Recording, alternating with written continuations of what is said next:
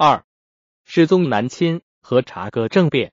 大同元年（九四七年）闰七月，世宗到上京，改大同年号为天禄，采取措施以巩固他的皇位。镇压反对派，世宗皇位确立后，随即把数律后和李胡迁到祖州，实际上是实行囚禁，以防止他们的反抗。随后，又把后党贵族画社，除伯里等处死，封赏功臣。八月，世宗对拥立他的耶律阿、侯等各赏赐公户奴隶五十，安团赏给一百，又封蛙为逾越，侯为采访使，安端封明王，统治元东丹国。后又改为西南面大祥问。安端子察哥封为泰宁王，刘哥为替尹，高勋为南院枢密使，立北枢密院。为了加强统领复兴部侍卫亲军的耶律安团的兵权，世宗又采用汉官枢密使的制度，以安团为北院枢密使，兼领契丹兵马。从此，辽朝又有了北枢密院。契丹枢密院的设置，统领汉军主要是后晋降将，南院枢密使高勋。世宗的皇权统治并没有完全巩固下来，在他取得皇位的第二年，原来拥戴他的一些贵族就又在策划反乱。辽太宗乃亲北访时，刘后族萧汉守汴州，世宗在镇阳。及地位，萧汉放弃汴州，领兵至失宗营帐拥立。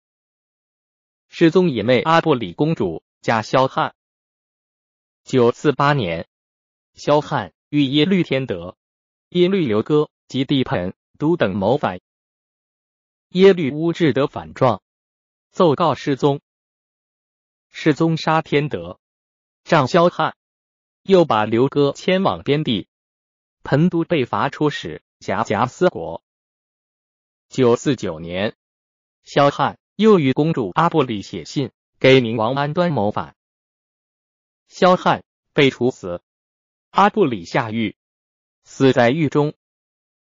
安端子察哥遣人向世宗奏告父恶，世宗召见，贬安端领部卒军。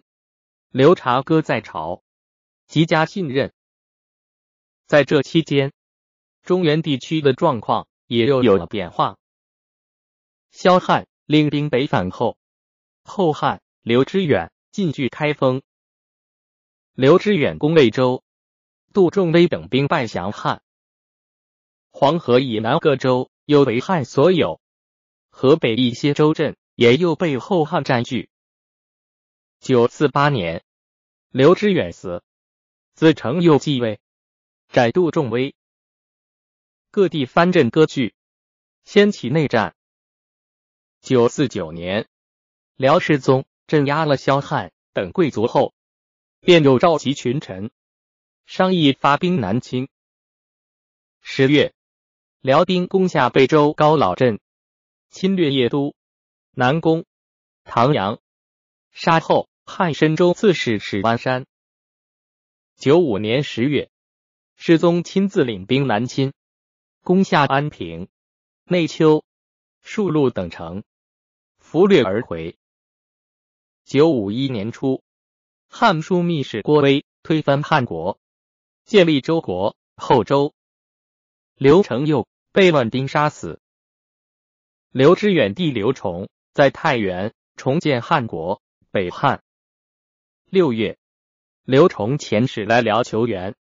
接受辽的封册，世宗派遣南京留守耶律迭腊，九四八年赵延寿死，迭腊继任南京留守，南院枢密使高勋册封刘崇为大汉神武皇帝。郭威向北汉进兵，九月，世宗领兵攻后周纠北汉。世宗进兵途中，辽朝再次发生了政变。安端子茶歌因揭露安端，得世宗宠信，留在世宗左右。背地里却在策划叛乱，夺取皇权。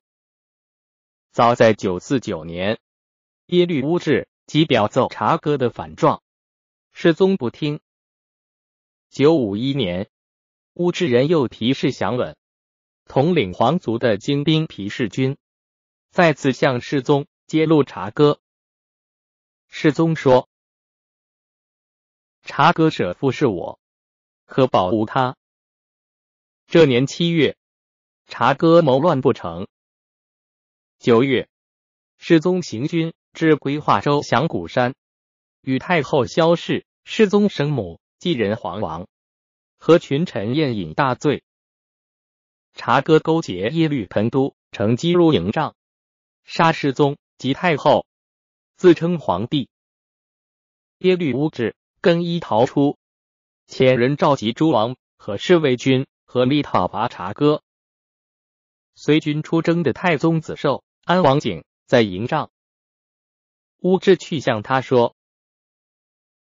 大王是太宗子，叛贼一定不会容你。万一落到贼手，后悔不及。”寿安王景和乌质。整兵出战，军中诸将相继来会，围攻察哥。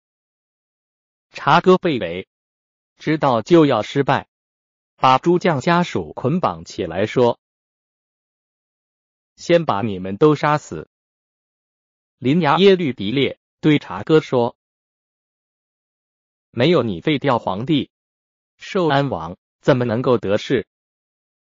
以此为理由。”或许可以免罪。